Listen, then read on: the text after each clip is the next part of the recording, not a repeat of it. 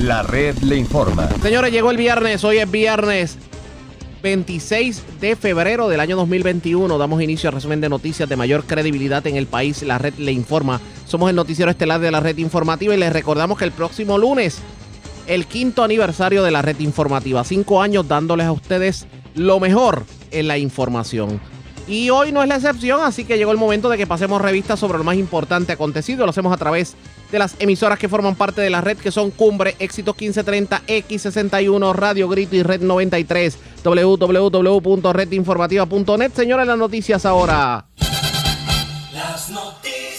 La red le informa. Y estas son las informaciones más importantes en la red le informa para hoy, viernes 26 de febrero. Departamento de Salud referirá al Centro para el Control y Prevención de Enfermedades el lío de vacunas abandonadas en Morovis, mientras confirman que pudieran ampliar la vacunación a otras personas como mayores de 55 años y personas con condiciones limitantes. Se desahoga el alcalde de Lares, Fabián Arroyo, critica a aquellos que le buscan siempre la más mínima falta. Asegura que se ha trabajado el COVID de forma adecuada y niega mal manejo con camión que se accidentó en Barrio Pezuela. Procuradora de la Mujer niega estar de brazos caídos a pesar de declaración de emergencia del gobernador Pedro Pierluisi sobre violencia de género. Se lo advertimos, supermercados comienzan a subir los precios y DACO se tira a la calle y emite sendas multas. Buenas noticias para los del PUA y desempleo. Ese dinero no es tributable, no tendrán que rendirlo en la planilla estatal. Claro está, en la federal es otro cantar. Muere arrollado empleado de recogido de basura que estaba acostado en carretera de Atillo. Empleado de la AAA accidentalmente le pasó por encima. Septuagenaria muere calcinada en medio de incendio anoche en residencia del barrio Dos Bocas de Corozal y muere hombre en accidente esta madrugada en la autopista a la altura del cruce de Gavia en Santa Isabel. Esta es la red informativa de Puerto Rico. Señores, damos inicio a la edición de hoy viernes del noticiero estelar de la red informativa. De inmediato a las noticias será referida la investigación al CDC de Atlanta, lo que tiene que ver con lo ocurrido en Morovis con las vacunas de Moderna que fueron abandonadas frente frente a un centro de envejecientes. Según la investigación del Departamento de Salud, las vacunas contra COVID-19 de Moderna encontradas en una nevera desechable en Morovis iban dirigidas a un hogar de envejecientes en Levittown para ser administradas por la farmacia Walgreens como parte del programa Long Term Care Facility. En la mañana el secretario hizo las expresiones también, eh, sostuvo una conferencia de prensa en donde habló sobre cómo se va a dar el proceso de vacunación de aquí en adelante y esto fue lo que dijo sobre el particular. Por eso es que nosotros somos bien eh, cuidadosos ¿verdad? con nuestros proveedores y por eso es que la vacuna se tiene que transportar en unas, condiciones específicas. Eh, ciertamente hay errores humanos y eso yo lo puedo entender, pero dada la situación en la que estamos, pues eh, no había, o sea, SARAF tenía que investigar eh, todo este suceso y poder este, fijar responsabilidades. Así que no voy a hablar más nada sobre este suceso lamentable. Perdón, este, pero, ¿qué razón ha dado vos? ¿Ah? ¿Qué razón si alguna ha dado vos? Ellos dieron unas expresiones públicas. Ya, hicieron unas expresiones públicas. Eh, ¿Le satisface? Continuamos con la investigación porque por eso es que lo estoy refiriendo a Saraf. Porque Saraf, o sea, Ciertamente el manejo no ha sido el adecuado y eso estamos claros. Por eso es que Sara, quien eh, es la agencia, la subdivisión del Departamento de Salud, que acredita las facilidades de servicio de salud y ellos en su momento tendrán su vista y tendrán sus alegaciones. Por otro lado, ellos tienen un contrato directamente con el CDC. Se les refiere al CDC y el CDC determinará si de acuerdo al protocolo que ellos tienen este, se manejó eh, de la manera que el CDC pide que se maneje la vacuna. Y nosotros estamos refiriendo desde el, punto de vista del Departamento de Salud, claro que hubo un mal manejo, y por eso es que estamos refiriendo a, Sara.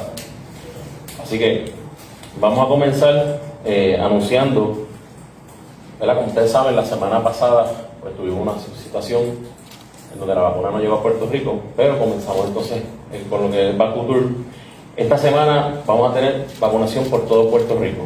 Eh, nuestra misión es vacunar en cada punto mil pacientes y vamos a estar en Arecibo, Cabo Rojo, Guayama, San Juan, Añasco, Caguas, Manatí, San Germán, Barranquitas, Dorado, Mayagüez, Yauco, Bayamón, Fajardo y Ponce. Hoy vamos a estar en Orocovis, Maricao, Coamo y San Juan, además de segundas dosis en Guaynabo.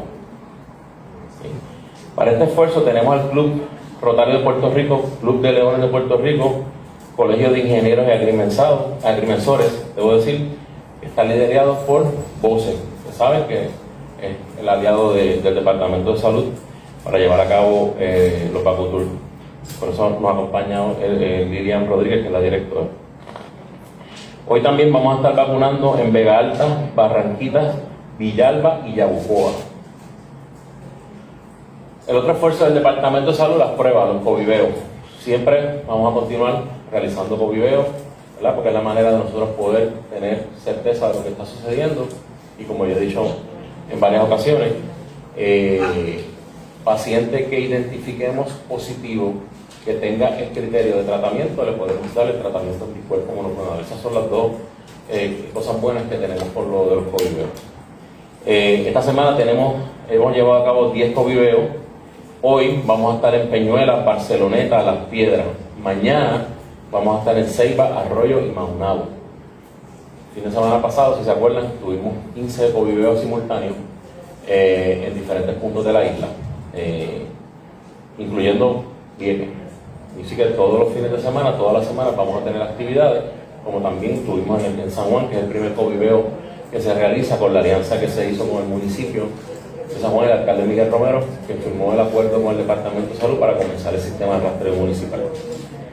Otra buena noticia eh, sobre la vacuna Janssen, me gustaría que la doctora Cardona está por aquí para que nos hable un poquito sobre esa buena noticia. Buenos días a todos. Como es de conocimiento, hace una semana la compañía Janssen, que pertenece a, a su vez a Johnson Johnson, entregó eh, lo que se llama el paquete de datos de su estudio de investigación a la Administración de Alimentos y Medicamentos, o FDA. FDA eh, tiene lo que se llama un panel de expertos, es un comité externo que evalúa todos los datos sobre eh, biológicos y vacunas. Ese comité se está reuniendo durante el día de hoy en la discusión del análisis de esos datos presentados y emitirán una recomendación a la FDA. Una vez eso ocurra, como ocurrió con las vacunas de Pfizer y la de Moderna, FDA tiene su reunión interna y decide si emite una autorización de uso de emergencia para esta vacuna. Eh, la vacuna de Janssen es una vacuna que presenta una tecnología un poco diferente a lo que conocemos de Pfizer y Moderna que a su vez permite, un, vamos a decir, unas ventajas en el manejo y transporte de la vacuna. No se requieren estas temperaturas ultra congeladas para su transporte.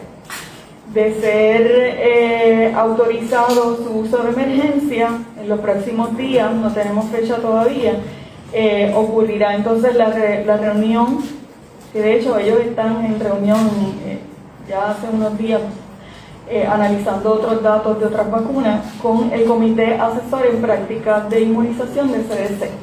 Esa última que escucharon fue la doctora Iris Cardona hablando de la llegada de la nueva vacuna de Janssen, que vendría obviamente a sumarse a la de Moderna y de Pfizer que ya se está administrando en Puerto Rico. Pero este proceso de vacunación que va a iniciar ahora, de alguna manera va a resolver el entuerto que hubo con los vacunados en el sentido de que muchas personas de la tercera edad no han recibido la vacuna, encamados ni se diga, sin embargo otros sectores del país sí la han recibido. Esto dijo el secretario sobre particular. Lo de la que realmente la gente no tiene por qué hacer nada respecto a eso, porque para las próximas que se anuncien se tienen que registrar con esas otras organizaciones? ¿Así cómo va a funcionar? Mira, ahora mismo por lo del Back nosotros hemos coordinado, digo nosotros Lilia, ha coordinado con, directamente con los alcaldes. Obviamente, además de lo que nosotros estamos haciendo de generar un turno, muchos de los alcaldes tenían una lista de pacientes que iban a la alcaldía y le pedían que por favor eh, eh nos incluyeran. Entonces, pues, obviamente, pues nosotros le dimos prioridad a esos pacientes y estos, y estos Back de mil que tenemos ya tienen sus pacientes, están citados, generalmente siempre se hace a 100 por hora este, para que sea organizado Y, siempre el norte de nosotros ha sido que esta población específica no haga fila. Ahora con esta nueva vacuna, que es una modalidad mucho más fácil, es mejor manejarla, no hay que tener los freezers ni nada de estas cosas, pues entonces sí hacemos alianza y puede ser un servicarro de vacuna y puede estar hasta las 12 de la noche, puede estar 24 horas, ¿verdad? Y, y esa otro tipo de población que tiene la capacidad quizás de hacer un de fila en su carro, este, y se pueda vacunar. ¿Y usted anticipó que eso puede pasar tan temprano como dentro de una o dos semanas? Bueno, como fue ¿verdad? la experiencia de la, doctora Cardona, cuando vino Pfizer y Moderna fue así mismo. Una vez nosotros recibimos la cantidad que, que nos iban a distribuir, en ese mismo fin de semana salió la, la aprobación e inmediatamente llegaron. O sea que yo entiendo, ¿verdad?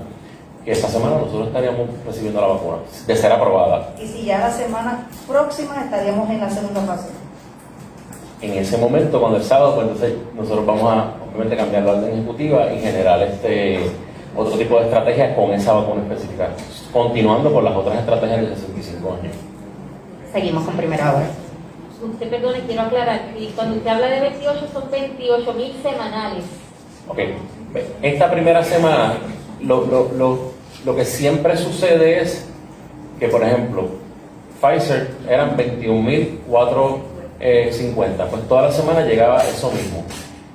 En este momento lo que nos han dicho es que van a llegar 28 mil vacunas, pero no me están diciendo si van a ser semanales, porque hay una situación ¿verdad? De, producción, me imagino. Eh, pero puedo entender que si nos llegan esas 28 mil, quizás la otra semana a lo mejor no lleguen 28 mil, pero posteriormente sí va a seguir siendo de esa forma. Entonces, como ha dicho muchos grupos, quiero clarificar, porque eh, ha, hablado de las personas con enfermedades como olvidar, ha hablado de también los choferes de la guagua de la ama. Entonces, no entiendo cuál es el grupo que va a entrar que yo estaba explicando todo el mundo o, va a ser un grupo específico. Lo que estaba explicando era cómo tenemos que ir incorporando pacientes a la vacunación. Y estaba dando ejemplo de los pacientes que quizás tengamos que incorporar ahora. Eh, no obstante, lo que estamos delineando el grupo de vacunación y este servidor es, y lo vamos a anunciar, obviamente, primero tengo que tener la vacuna para poderlo anunciar eh, y decir específicamente qué población vamos a hacer, porque hay que emitir una orden ejecutiva nueva. Lo que estoy adelantando es que con esa vacuna pudiéramos abrir a otro campo de personas, pudiéramos decir, pues mira, vamos a vacunar eh, los pacientes de 55 en adelante, por decirte algo, este, vamos a, traer los primeros respondedores que todavía nos quedan algunos por guardias de seguridad y ahí fue que te fui dando ejemplos de lo que pudiéramos hacer. Eh, pero recuerda, esto, nosotros cuando este tipo de vacunación tiene que ser específicamente, porque si estamos hablando de vacunaciones masivas, pues, estamos hablando de cervicarro, son personas que primero pues, tienen que tener su carro, tienen que hacer fila, tienen que tener la capacidad de esperar, y, esa, y ese tipo de vacunación no es buena para los pacientes mayores de 65 años. ¿Por qué? Porque no los vamos a hacer hacer fila. Eh, y por eso es que nosotros hemos siempre delineado una estrategia específica para proteger esa población, que esa población reciba su vacuna, no tenga que hacer fila. Eh, y esa población es más de 600 mil personas. Nosotros vamos a continuar con ese esfuerzo, pero esta nueva oportunidad de vacuna para Puerto Rico, en adición a la cantidad de Pfizer Moderna que aumentó en adición a los Retail Pharmacy Program, que son dos programas que tienen 20.700 vacunas, eh, pues nos, da, nos pone a nosotros en una posición mayor para poder ir abriendo la brecha de vacunación. Continuamos con Telenoticias. De, la, de las 115 de esas escuelas, ¿cuántas, cuántas tienen ya la, la certificación preliminar? Eso fue lo que dijo la, la, información no la tengo, pero te lo voy a hacer. Ah, pues, está bien, entonces, eh, la, pues, la pregunta que la gente se sigue haciendo, no sé si ha visto las redes, ¿por qué se sigue vacunando personal de educación si no van a estar trabajando, si lo que van a abrir son un puñado de escuelas? Mira, nosotros, ¿verdad? En esa parte nosotros fuimos bien enfáticos. Nosotros vamos a vacunar todo el personal, ¿verdad? Y, y, el CDC no establece que los vacunáramos. Nosotros queremos dar una protección adicional. Porque había un reclamo de parte de los maestros de que ellos, pues, los iban a exponer, ya están vacunados, igual que los empleados de comedores escolares, los conseles. Y eso es algo que en la medida que, que vayan abriendo la escuela, pues ya esa población está vacunada, porque al final del día, aquí se trata de vacunar a todo el mundo. Es, a quienes vacunamos primero y quienes vacunamos después. Primero tú priorizas y dices, ok, ¿qué servicios yo quiero dar o qué servicios yo tengo que tener eh, eh, ahí alineados? Porque si pasa, sucede algo, pues afectan a la población. Y entonces comenzamos por lo que son hospitales, enfermeros y todo el personal médico. De ahí entonces fuimos a primeros respondedores, porque eran policías, bomberos, este, paramédicos, personas que son sumamente necesarias. En ese momento, estadísticamente, obviamente hay, había, existe un interés del Estado en abrir las escuelas y entonces se trae esa población con 12.000 vacunas. Pero entonces la otra cantidad de vacunas, nosotros como Departamento de Salud entendíamos y entendemos, y eso, sea, y eso a nivel nacional también lo están haciendo, que la población de mayor eh, comorbilidad y mortalidad son los pacientes mayores de 65 años. Y hacia ese esfuerzo nos hemos dirigido ya casi un mes. Eh, y ese resultado, el resultado que ha tenido ese esfuerzo, pues es en la baja de mortalidad en Puerto Rico y la baja de hospitalización. O sea, un esfuerzo que yo creo que ha rendido buenos frutos. Eh, no obstante, en la medida en que van aumentando vacunas, vamos incluyendo a todas las personas. O sea, yo te diría que si nosotros no llegan 200.000 vacunas este, semanales, no, habría que tener ni pases ni nada, todo el mundo vacunarse, punto. Porque yo sé que el pueblo de Puerto Rico quiere así hacerlo y eso es lo que va a suceder. Y hacia ese camino vamos. Pero hay unas personas que, que por, por su trabajo y que, que, actualmente están en contacto y en riesgo, pudieran haberse beneficiado de esa vacuna, o sea, porque se sabe aparte de esas 115 escuelas, ya lo que quedan son dos semanas, de, dos, meses, dos meses de curso, no van a abrir muchas escuelas hasta agosto. Claro. Ya esos, esos, e, e, esos maestros están vacunados. O sea, y como quiera que sea, iban a entrar en una fase. O sea, y el detalle de la vacuna, ¿verdad? Para poder volverlo, eh, en perspectiva, todos estamos a riesgo. Todo, todo el mundo está a riesgo en Puerto Rico. Y si la vacuna no existiera, pues estábamos a más riesgo. Eh, la vacuna no te va a quitar a ti el distanciamiento ni la mascarilla, o sea, y, la, es un, era un interés apremiante de poder abrir las escuelas, una protección que se le estaba dando, porque de la misma forma, pues, este, y, yo entiendo tu planteamiento, la cantidad de escuelas, yo hubiera querido que, que, abrieran más escuelas, este, y yo creo que ya están en una situación en donde pueden abrir más escuelas, o sea, hay un montón de escuelas privadas, porque el protocolo es bien claro, el protocolo es bien específico, o sea, y minimiza los riesgos de contagio muchísimo. Mire lo interesante que trae el secretario, y obviamente a pregunta de José Esteve, porque si las escuelas no todas van a abrir, ¿por qué se siguen vacunando maestros? cuando, por ejemplo, se pueden continuar vacunando personas de la tercera edad. Hay un sinnúmero de encamados que no se han vacunado todavía y otras comunidades de alto riesgo.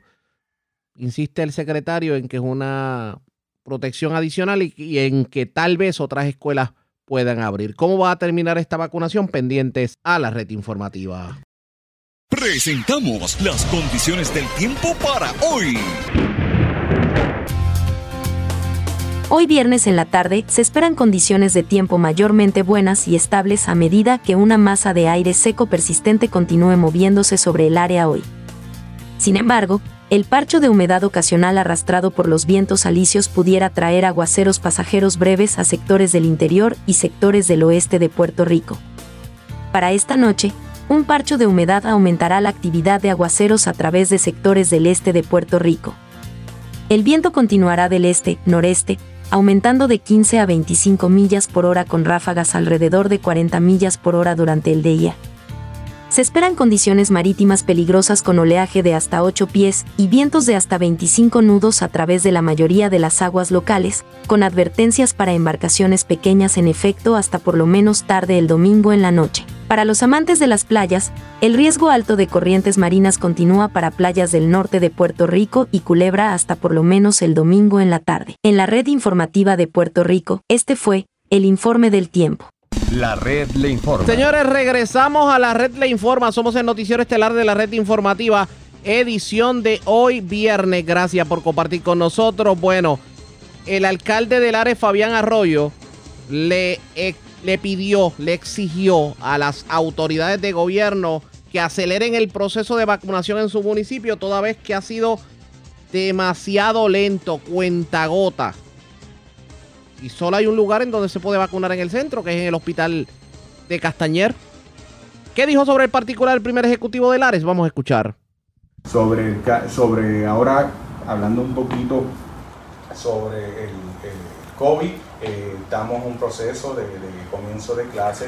Eh, el jueves que viene tenemos un COVID veo, eh, eh, pueden pasar por el Coliseo desde la mañana, es completamente gratis, puede llevar a sus familiares, a sus amigos, puede llevar a todas las personas, usted tiene, piensa que puede tener COVID o quiere hacerse la prueba, es completamente gratis, una prueba segura, así que van a estar los compañeros de, COVID de la oficina del área, así como el Departamento de Salud, ofreciéndole a todos esos lareños eh, y a todos los amigos que lleguen, ofreciéndole esa, esa prueba sobre la vacuna, como informó el, el, alcalde hace varios minutos, el alcalde de San Sebastián, nuestro amigo Javier Jiménez, eh, eh, nos solicitó que le refiriéramos varias personas, eh, un número, estamos, le estamos refiriendo un listado que tenemos junto a los hospitales, junto a otras agencias, le estamos enviando le estamos enviando el listado sobre las personas de 65 años o más que están expuestas y que necesitan vacunarse.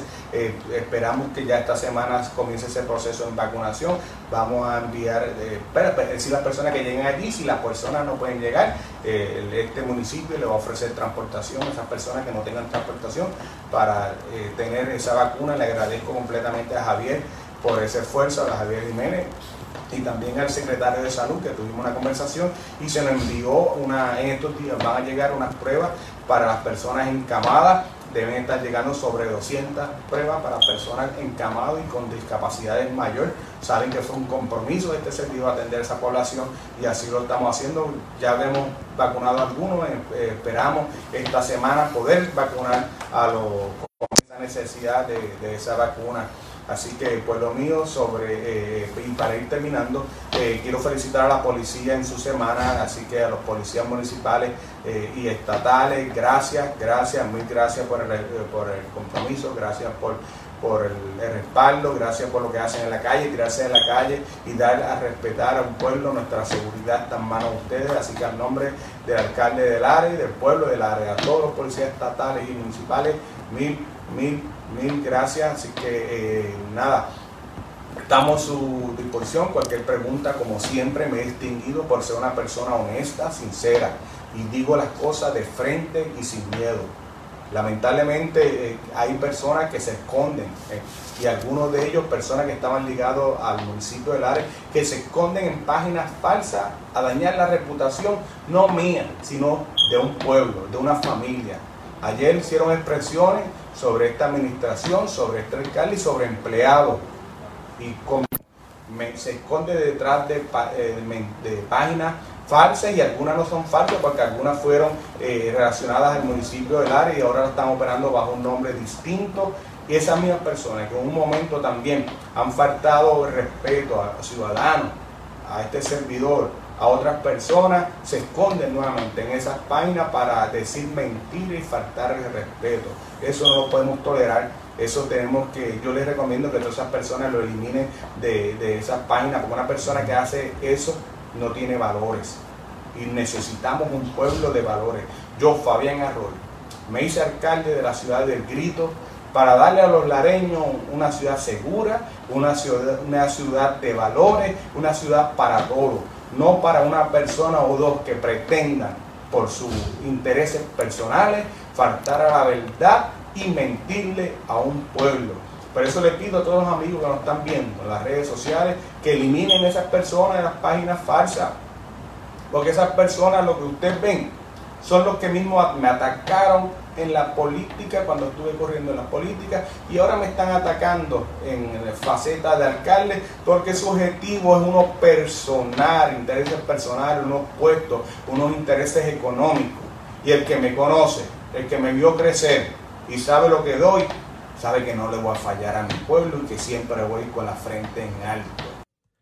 ¿Escuchan ustedes al alcalde de Lares bastante molesto? Pues señores, eso no queda ahí. Hagamos lo siguiente. La red Cuando regresemos, anoche hubo una controversia en torno a uno de los camiones de agua que compró el municipio de Lares, que lo compró recientemente y que sufrió un percance. El camión es pérdida total. Esto mientras estaba eh, colaborando en un incendio en la zona de las Tres Cruces en Pezuela, en Lares. Hubo controversia porque se puso en tela de juicio, inclusive hasta si las personas que estaban eh, utilizando el camión estaban autorizadas. El alcalde habló sobre el tema y lo vamos a escuchar luego de la pausa, así que regresamos en breve en esta edición de hoy viernes del Noticiero Estelar de la Red Informativa. La red le informa. Señores, regresamos a la red le informa, el noticiero estelar de la red informativa, edición de hoy viernes. Gracias por compartir con nosotros. Hace unos minutos escuchábamos al alcalde del área, Fabián Arroyo, hablando sobre el COVID y claro, aprovechó para reaccionar a todas las controversias que hubo la pasada semana en torno a si había o no habían casos positivos y si había personas o no que de alguna manera estaban tratando de manchar la imagen del municipio, precisamente en medio de los trabajos del COVID. Pues ese desahogo del alcalde continuó e hizo referencia a un evento ocurrido anoche, la pérdida de un camión de agua, que de hecho fue comprado con fondos COVID en la pasada administración, y tuvo un percance en el barrio Pezuela. Aparentemente fue estacionado en el área de un incendio, se presume que haya botado el cambio o algo pasó y cayó en un barranco, el camión es pérdida total. Esto fue lo que dijo el alcalde sobre lo ocurrido en ese incidente. Sabemos que es una carretera muy peligrosa, una carretera donde eh, años anteriores han fallecido lareños y amigos vecinos, pueblos vecinos, es una carretera muy, muy peligrosa. Eh, cerca de, las 2 de la tarde recibimos una llamada del cuerpo de bomberos para que le lleváramos agua, ya que estaba, eh, había un incendio y donde se estaban afectando las líneas de energía eléctrica, en la cual tuvo que intervenir también la autoridad de energía eléctrica, lo cual le damos las gracias, que rápido le dio luz a los vecinos. Y una vez recibimos la llamada, el, camión llegó hasta dicha área y una vez el compañero está fuera del camión, eh, eh, nos informan varios de, los, de, las personas que estaban allí que los varios tiempo, ¿no? segundos, meses, eh, eh, minutos, perdón, eh, se pasó lo que pasó, que se fue por un, por un barranco. sabemos que meses anteriores había pasado allí en ese cerca de ese lugar otro accidente donde otro vehículo municipal tuvo un desperfecto y también tuvo un problema, eso fue para, también para pasados de años y, y lamentablemente el camión tuvo pérdida total. Lo importante aquí es que una vez este alcalde se enteró, llegamos al lugar, fuimos al río, yo personalmente me metí debajo del camión, eh, dentro del río, y fijé que no hubiera nadie dentro del camión. El compañero ya estaba en el hospital, fue llevado por el director de mano de emergencia, ya que tuvo unos pequeños rasguños y tuvo también una crisis nerviosa por el accidente, porque se encuentra muy bien y el otro compañero muy bien, así que vuelvo y repito, lo importante es que nuestros amigos, nuestros empleados, nuestros amigos tareños están con vida.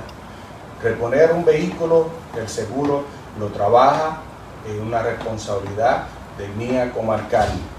Reponer una vida, no hay seguro que la cubra. Reponer una vida es algo que sabemos que es difícil decirle a un padre. Pero en el caso de hoy, vuelvo y repito, el caso de ayer, tuvimos la oportunidad de llegar al lugar, atender la escena y esos jóvenes se encuentran con vida, muy saludables, están súper bien, gracias a Dios. Una vez le informamos a los familiares que los jóvenes estaban bien, comenzamos el proceso de sacar los vehículos, el vehículo desde el río y terminamos a las una y media de la mañana, sacamos todo el, camión cisterna de agua, fue sacado por los empleados municipales.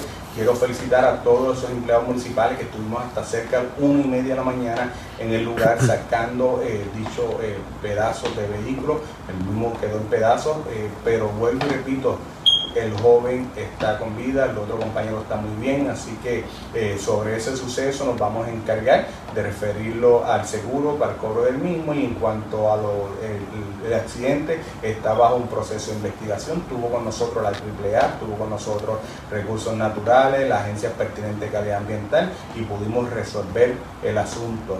Eh, sobre ese asunto, eh, como dijo nuestro amigo alcalde de Pepino, hace varios minutos, eh, están, colaborando varios alcaldes para traer agua a Lares, ya que parte de Lares se va a ver afectado.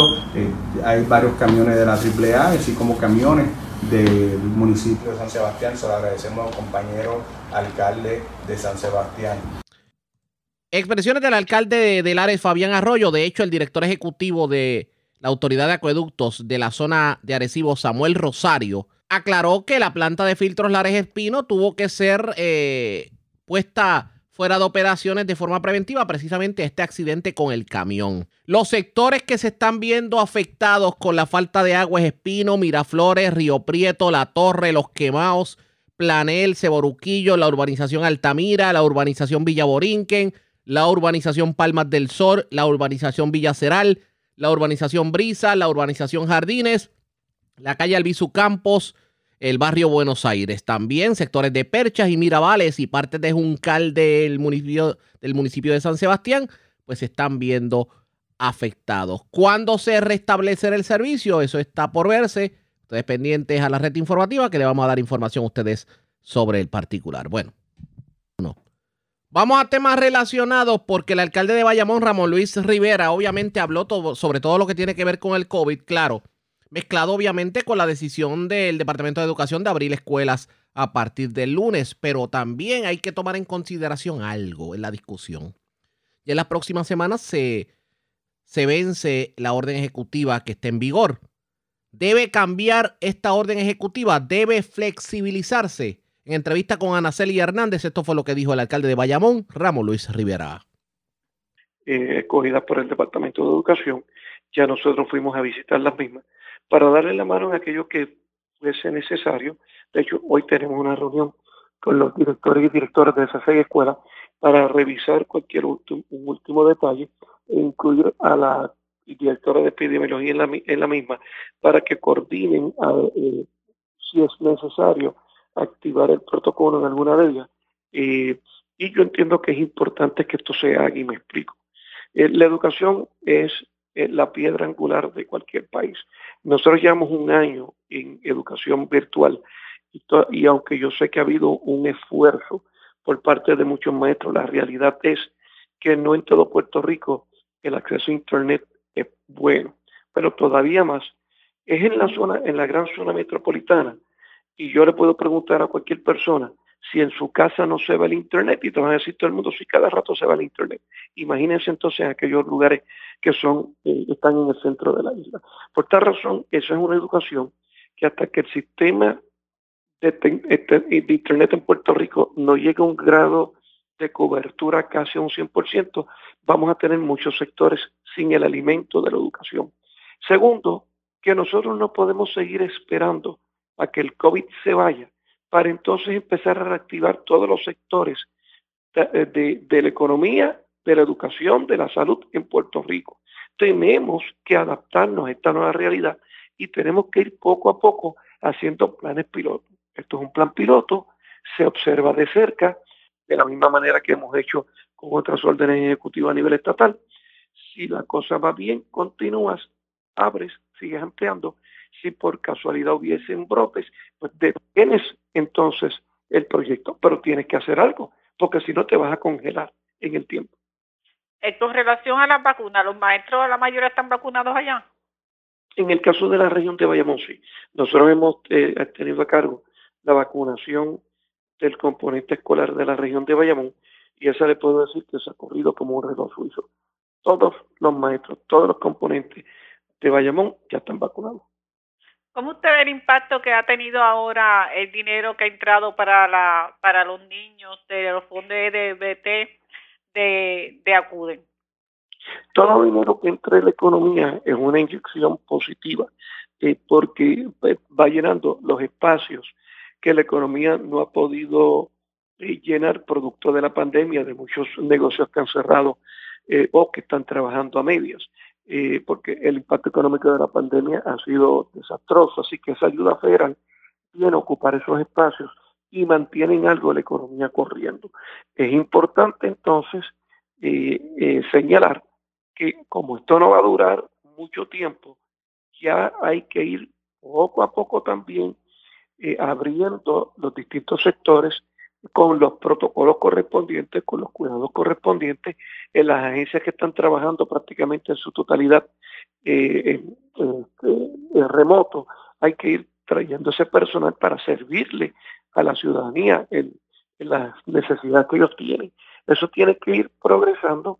Además, que también ahora, si el Departamento de la Vivienda, como entiendo que lo va a estar haciendo el nuevo secretario, flexibiliza los reglamentos que se hicieron para los distintos programas, permite que sus recipientes entren y que puedan esos subrecipientes utilizar sus procedimientos internos para toda la eh, subasta sin tener que utilizar el de vivienda, eso va a hacer que la economía sea inyectada con una cantidad de dinero considerable, lo cual generaría empleo y mueve esa rueda en el país. ¿Esos proyectos los puede dirigir directamente ustedes los municipios? Sí, el, programa permite que el Departamento de la Vivienda tenga lo que le llaman subrecipientes. Eh, y, por ejemplo, en Puerto Rico hay cuatro o cinco municipios que tienen la capacidad técnica, la experiencia y el performance positivo con la Agencia Federal de Vivienda y estos pudieran llevar a cabo cierta cantidad de proyectos. Y, vuelvo y repito, sin tener que entrar por las reglamentaciones que se hicieron y donde eh, tendría que esos recipientes estar enviando al Departamento de la Vivienda prácticamente todo para que se tomen las decisiones y se hace el contrario. Se firma el contrato de sus recipientes, sus recipientes, usted utilice sus mecanismos correspondientes, después te audito. Alcalde, eh, como está bajando la, los números, las estadísticas en muerte, en contagio y demás, ¿usted cree que la orden ejecutiva puede ir flexibilizándose a los efectos de que los eh, comercios, los restaurantes puedan este, recibir más personas?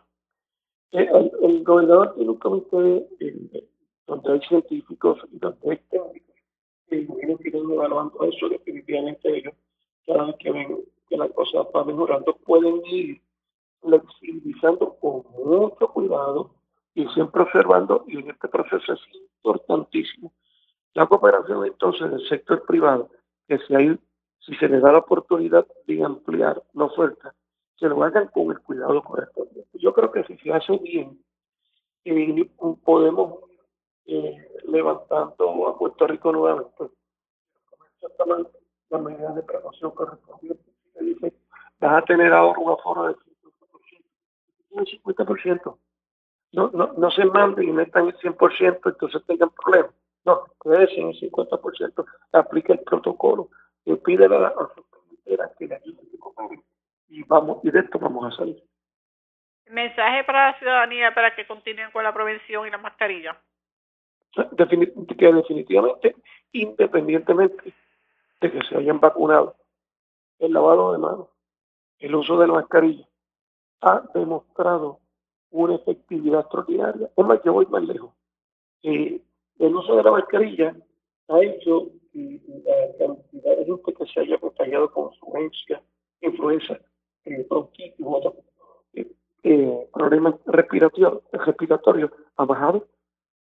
Ha bajado. Yo tengo mucha, eh, en mi área de trabajo, siempre para diciembre había mucha gente que les daba influenza, le daba gripe, y en esta ocasión eso bajó dramáticamente. Pues mira, se lo tengo que adjudicar a la mascarilla. Interesante ese planteamiento del alcalde de Bayamón, la mascarilla, la importancia de la mascarilla en toda esta pandemia. Se flexibilizará la orden ejecutiva pendientes a la red informativa. La red. Cuando regresemos las noticias del ámbito policíaco más importantes acontecidas, entre las que tenemos que destacar, una septuagenaria murió en un incendio ocurrido en una residencia del barrio Dos Bocas de Corozal. También murió un hombre en un accidente esta madrugada en la autopista a la altura del cruce de Gavia en Santa Isabel y murió arrollado un empleado de recogido de basura que estaba acostado en la entrada a la planta de filtros de la autoridad de acueductos en la zona de Atillo y un empleado que iba a llegar a la zona a trabajar pues no lo vio y obviamente lo arrolló, este murió en el acto. Es lo próximo, la pausa, regresamos.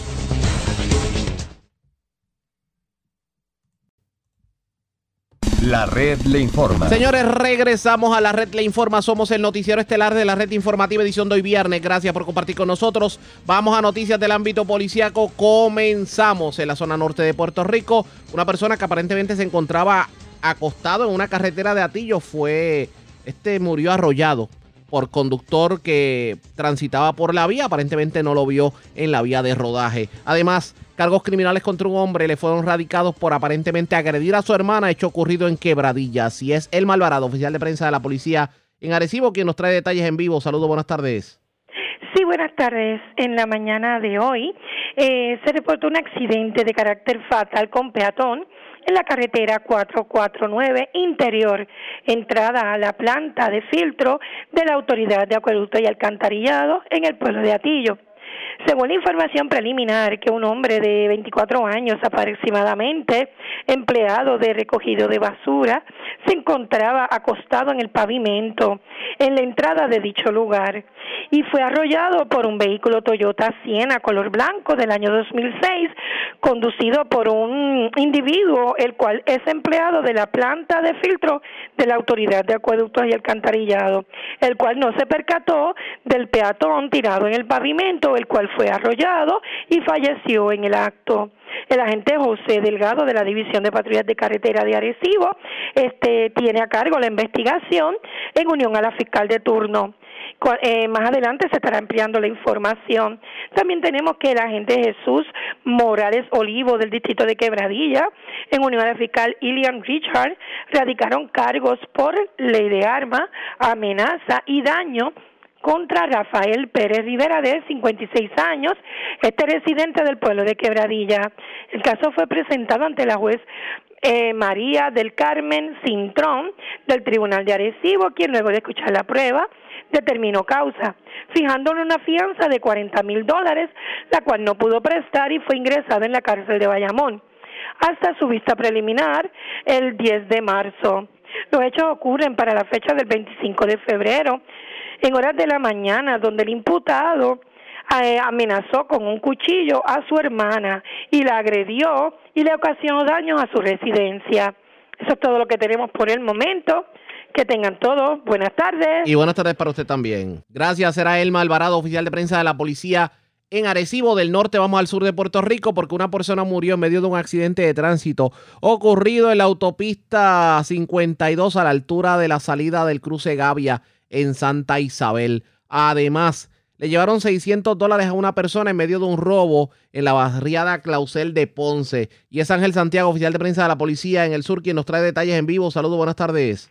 Sí, buenas tardes. Fue reportado un accidente de, carácter fatal de un hombre a las 11 y 12 de la noche de ayer, 25 de febrero del 2021, en el expreso 52, kilómetros 78.5, jurisdicción de Santa Isabel. Según se informó, que la investigación realizada por el agente Sergio Ortiz de la División Autopista Salinas se establece o surge que mientras el conductor Felipe González, de 56 años, residente del municipio de Dorado, conducía un vehículo Toyota marca Sequía color gris del 2001 con la tablilla EIN 972 por la mencionada carretera, esto en dirección de Santa Isabel a San Juan, y al llegar al kilómetro 78.5 este lo hacía en una velocidad mayor que no le permitió ejercer el control y dominio del volante, provocando a que se desviara a la izquierda, saliéndose de la vía de rodaje, cruzando la isleta central, quedando este en los carriles contrarios. Llegaron al lugar paramédicos de emergencia médica estatales, quienes certificaron la muerte de González. Se personó la fiscal, Camil Soto, quien ordenó el levantamiento del cadáver y le dio instrucciones a los agentes José eh, Alameda y José Ortiz a que trabajaran la escena. Y por otro lado, se reportó un robo en fecha de la de, anoche a las 5 y, y 18 de la noche de ayer, según alegó José Rivera, 75 años, que mientras se encontraba en el lugar antes mencionado, que fue la barriada Clausel, calle 5, en Ponce, que dos individuos se le acercaron, lo agredieron con las manos y le despojaron de la cartera, conteniendo 600 dólares en efectivo. Este fue transportado por, por paramédicos de emergencia médica municipales al hospital Doctor Pila, el cual fue atendido por el doctor de turno. La querella fue investigada por el agente Matos del precinto Ponce Este y refirió la misma a la división de robo del área Ponce. Eso sería todo. Gracias por la información. Buenas tardes. Vamos. Gracias, era Ángel Santiago, oficial de prensa de la Policía en Ponce del Sur. Vamos a la zona metropolitana porque una septuagenaria murió calcinada, un hecho ocurrido en una residencia del barrio de Bocas de Corozal. Además, las autoridades arrestaron varias personas, ocuparon drogas en intervenciones en el residencial Las Violetas de Vega Alta y en el sector Ojo de Agua de Vega Baja. Mayra, ya la oficial de prensa de la policía en Bayamón con detalles. Saludos, buenas tardes. Sí, buenas tardes. Eh, lo que se informa es que una mujer que falleció calcinada en horas de la tarde de ayer en su residencia fue identificada como Margarita Ocasio Ortiz, de 75 años de edad, quien vivía sola en el hogar que ubica en la carretera 807 del barrio Dos Bocas del sector Honduras en Corozal. Se indicó que el siniestro se originó en uno de los dormitorios donde se encontraban unas velas encendidas cerca de la cama.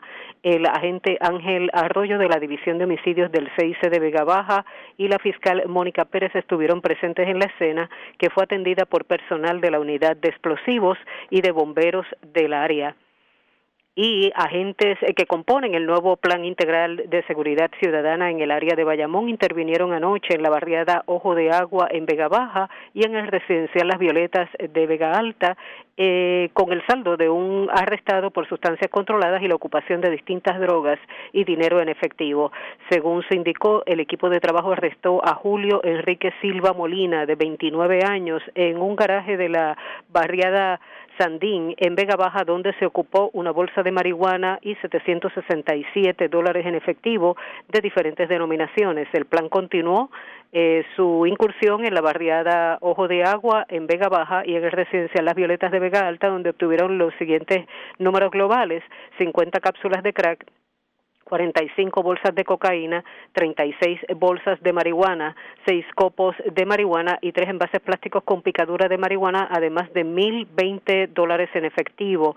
Eh, también se informó que los agentes de la unidad motorizada de Bayamón expidieron 48 boletos por violación a la ley 22 de tránsito y dos tablillas ocupadas. Gracias por la información. Buenas tardes. Buenas tardes. Gracias, era Mayra y a la oficial de prensa de la policía en Bayamón de la zona, mm, bueno, nos quedamos en la zona metropolitana porque una persona fue asesinada en un hecho ocurrido en la mañana de hoy en Atorrey.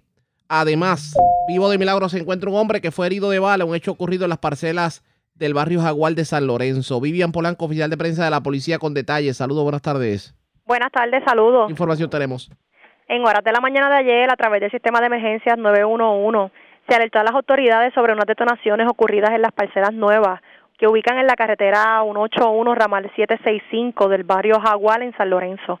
Según se informó al llegar las autoridades, localizaron en el pavimento el cuerpo de herido de Juan Flores de la Vega, el cual presentaba varias heridas de bala en diferentes partes del cuerpo.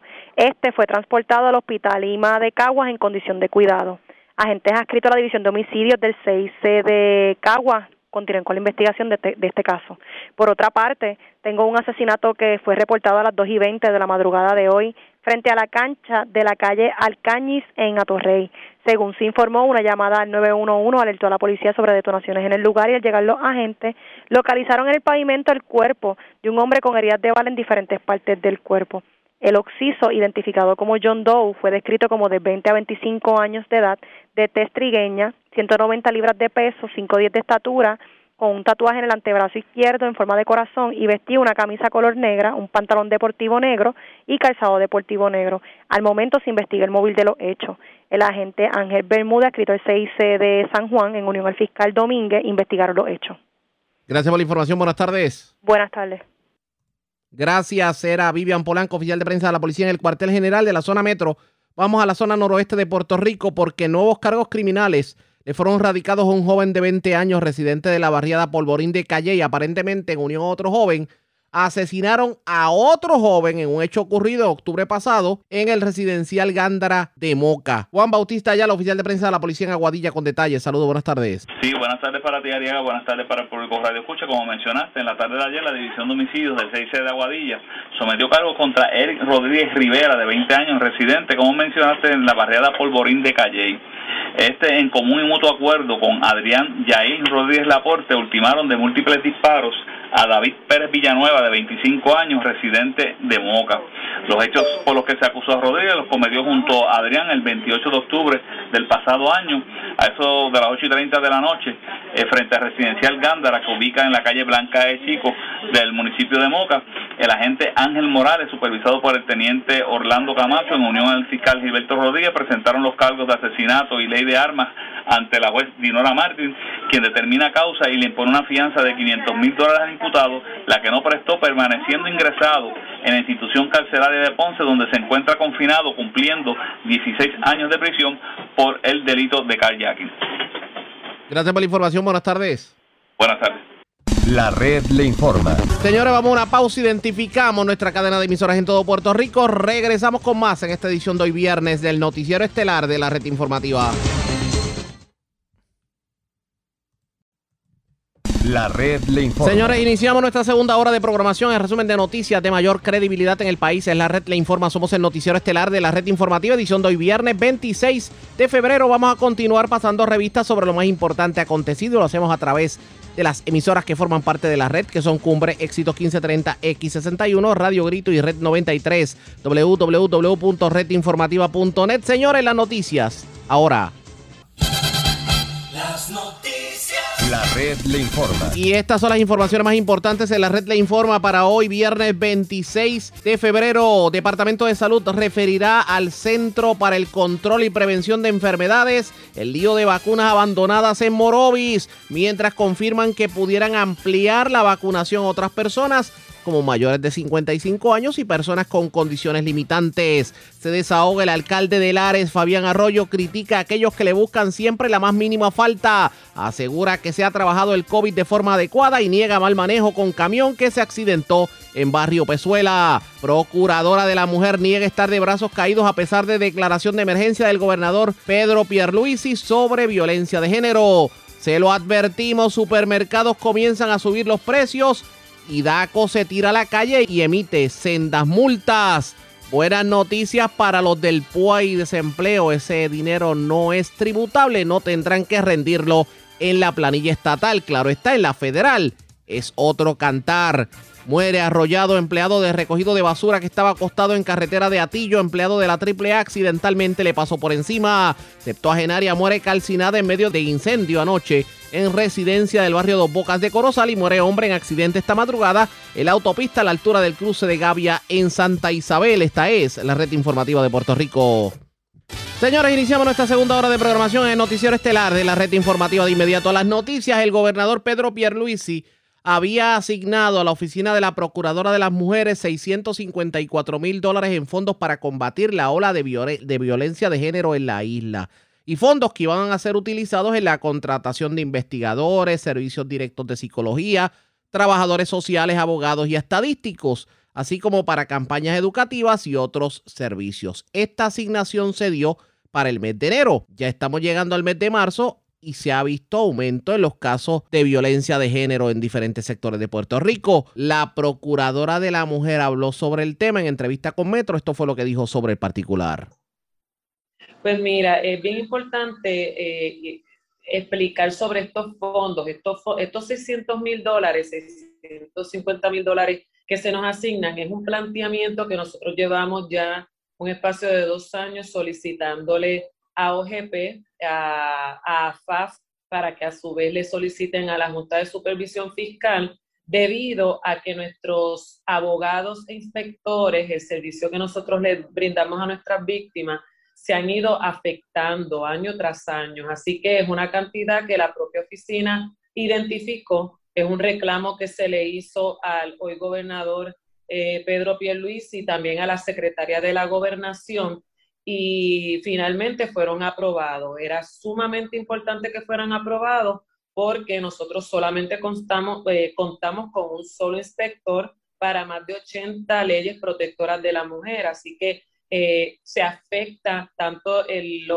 el, el protocolo de violencia doméstica, el protocolo de hostigamiento sexual que nosotros fiscalizamos, las salas de lactancia que también nosotros fiscalizamos sobre el particular, pero todo es una situación en cadena. En la medida en que yo no tenga inspector, al mismo tiempo el caso, una vez eh, se impone una multa, ¿cómo lo trabajamos en el proceso adjudicativo? No teníamos eh, suficientes abogados y horas para pagarles a estos abogados para que funjan como oficiales examinadores. Así que el gobernador lo solicitó él propiamente, eh, se asignaron los fondos y precisamente esta semana pudimos anunciar que retomamos eh, las inspecciones de salas de lactancia que, que tanta falta nos hacen. No es que no lo hagamos hecho, precisamente el año pasado nosotros eh, ganamos tres casos de madres lactantes donde a cada una de ellas se, le, eh, se les compensó, aparte de la multa que va al Estado, se le, compensa, se le compensó en daño por 20 mil dólares, 40 mil dólares, porque fueron despedidas en algunos casos por no tener un lugar donde lactar a su bebé. Así que son muchísimas leyes que necesitamos fiscalizar y tenemos que, pues, obviamente, implementarla y necesitamos los recursos para eso. O sea que no, no es que la asignación de los fondos haya venido consecuente a la declaración de emergencia, sino que es una petición que se había hecho desde la oficina hacía mucho más tiempo. Sí, así es. Es una petición que, que teníamos eh, con distintos gobernadores, eh, con OGP, distintas cartas, solicitudes a la Junta de Supervisión Fiscal y el gobernador, eh, luego de nuestras conversaciones, lo, lo, aprobó. Hizo los movimientos para que se aprobara por la Junta. Ah, ¿Y, y el dinero ya se comenzó a recibir, entonces? Sí, sí. Ok, perfecto. Y entonces me dijo que las, órdenes de prioridades para el uso de ese dinero o, las cosas en las que se iban a invertir iban a empezar por los inspectores y en qué otras cosas. Sí, con, los inspectores, con los abogados. La oficina de la Procuraduría, a diferencia de otras agencias, no tiene abogados oficiales examinadores en su plantilla de carrera. Eh, así que es sumamente importante tener ese dinero para contratistas. Nuestros oficiales examinadores son contratistas que a falta de horas pues no pueden trabajar. Así que es sumamente importante eh, también para proyectos en la legislatura, todos los memoriales explicativos que nos solicitan sobre distintas leyes protectoras, pues también necesitamos esos fondos para poder eh, presentarle nuestro insumo, pero principalmente el área adjudicativa, el área de inspecciones, el área de, multa, de fiscalización, lo que el corazón de la, de la oficina se nos veía afectado. También las trabajadoras sociales las trabajadoras sociales que están en nuestras mesas de trabajo, nuestras educadoras.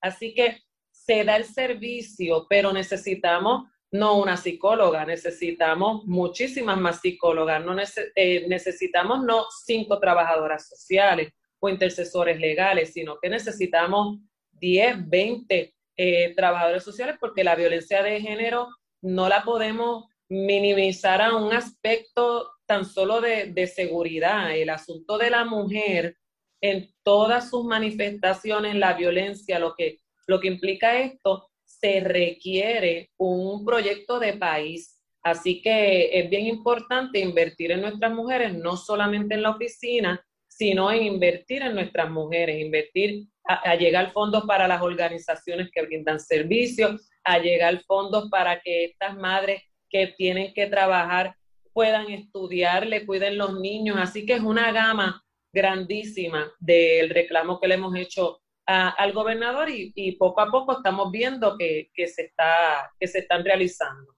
Sí, y entonces, eh, específicamente después de la declaración de emergencia por violencia de género, ¿qué acciones iniciales ha tomado la Procuraduría basadas en la orden ejecutiva? Yo sé que, que el trabajo de, de combatir la violencia de género viene de hace mucho tiempo, pero basado en el tema de la orden ejecutiva, ¿cuáles han sido esas primeras medidas o iniciativas que ha tomado la, desde la oficina de la Procuradora?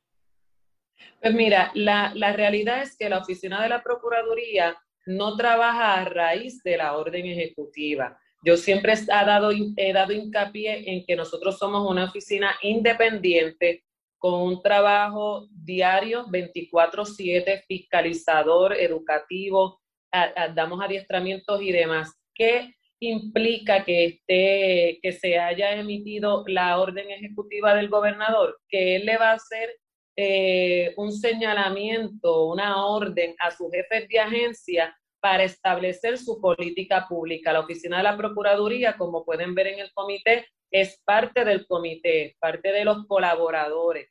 ¿Cómo somos parte de los colaboradores? Pues como todos los miembros vamos a dar el insumo de lo que nosotros constantemente realizamos, eh, vamos a, promover según las necesidades de nuestras mujeres. Nuestra línea de orientación recibe un sinnúmero de llamadas, de necesidades de nuestras mujeres. Pues nosotros vamos a identificar a través de esta línea, para, esas, para, para eso es la línea propiamente, cuáles son las necesidades de nuestras mujeres, qué es lo que se está haciendo, qué es lo que falta, dónde tenemos que llegar los recursos de manera inmediata.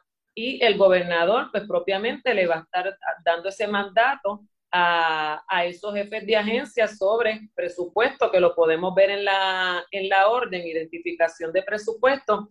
Y siempre yo he señalado, y, y no me canso de señalarlo, las organizaciones saben lo que tienen que hacer, la oficina de la Procuraduría conoce lo que tiene que hacer, pero nosotros tenemos que invertir. Aquí hay un asunto económico sumamente importante. Podemos hablar de las señales de la violencia, podemos decirle a una víctima de violencia que tiene todas estas ayudas, pero al final del día nuestras mujeres necesitan ayuda económica, que puedan estudiar, que le puedan cuidar sus niños, que se puedan educar. Tenemos que también educar a nuestros niños. Así que es amplísimo lo que se tiene que trabajar como país y esto es un gran paso y, se lo reconozco al gobernador que sus jefes de agencia eh, trabajen en conjunto con nuestra oficina.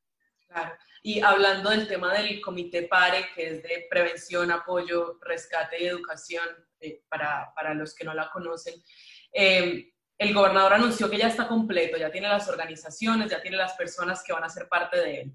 ¿Se ha adelantado algún tipo de trabajo o conversación sobre lo que contendrá sus informes? ¿Cuáles serán las primeras medidas que, que desde la oficina de la procuradora piensan que es más importante primero atender? ¿Qué, qué ha empezado a pasar con eso?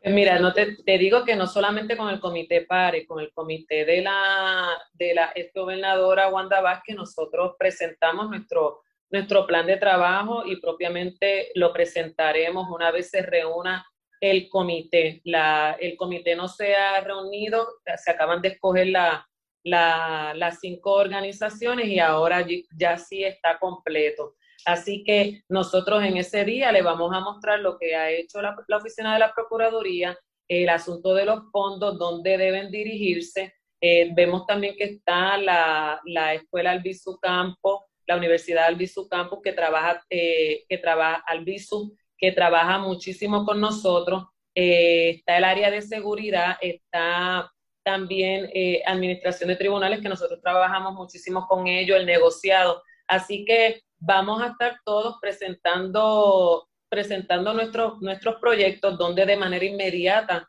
tenemos que, tenemos que eh, allegar recursos para esos servicios de nuestras mujeres. Así que próximamente, eh, en el día de hoy, salió la información y, y fuimos citados para el miércoles de la semana que viene, sentarnos todos para poder discutir nuestros proyectos. Pero este tipo de medidas que se están tomando a raíz de la orden ejecutiva del gobernador Pierluisi de declarar estado de emergencia en cuanto a violencia de género, ¿será verdaderamente efectiva para detener los casos tomando en consideración lo que dicen las estadísticas hasta el día de hoy?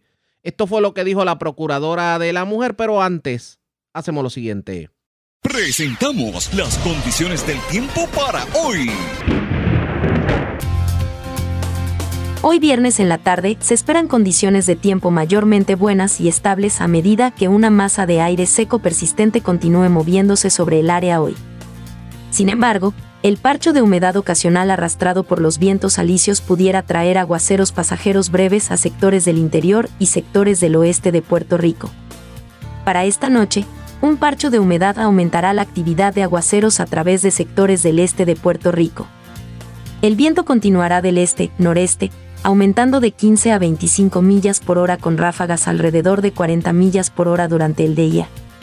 Se esperan condiciones marítimas peligrosas con oleaje de hasta 8 pies y vientos de hasta 25 nudos a través de la mayoría de las aguas locales, con advertencias para embarcaciones pequeñas en efecto hasta por lo menos tarde el domingo en la noche. Para los amantes de las playas, el riesgo alto de corrientes marinas continúa para playas del norte de Puerto Rico y Culebra hasta por lo menos el domingo en la tarde. En la red informativa de Puerto Rico, este fue el informe del tiempo. La red le informa. Señores, regresamos a la red le informa, el noticiero estelar de la red informativa edición de hoy viernes. Gracias por compartir con nosotros. Vamos a continuar escuchando a la procuradora de la mujer, Lercy Boria, quien pues contesta preguntas sobre la violencia de género y sobre todo los casos que se han disparado y también si de alguna manera ha sido efectiva la orden ejecutiva de declarar estado de emergencia por la violencia contra la mujer.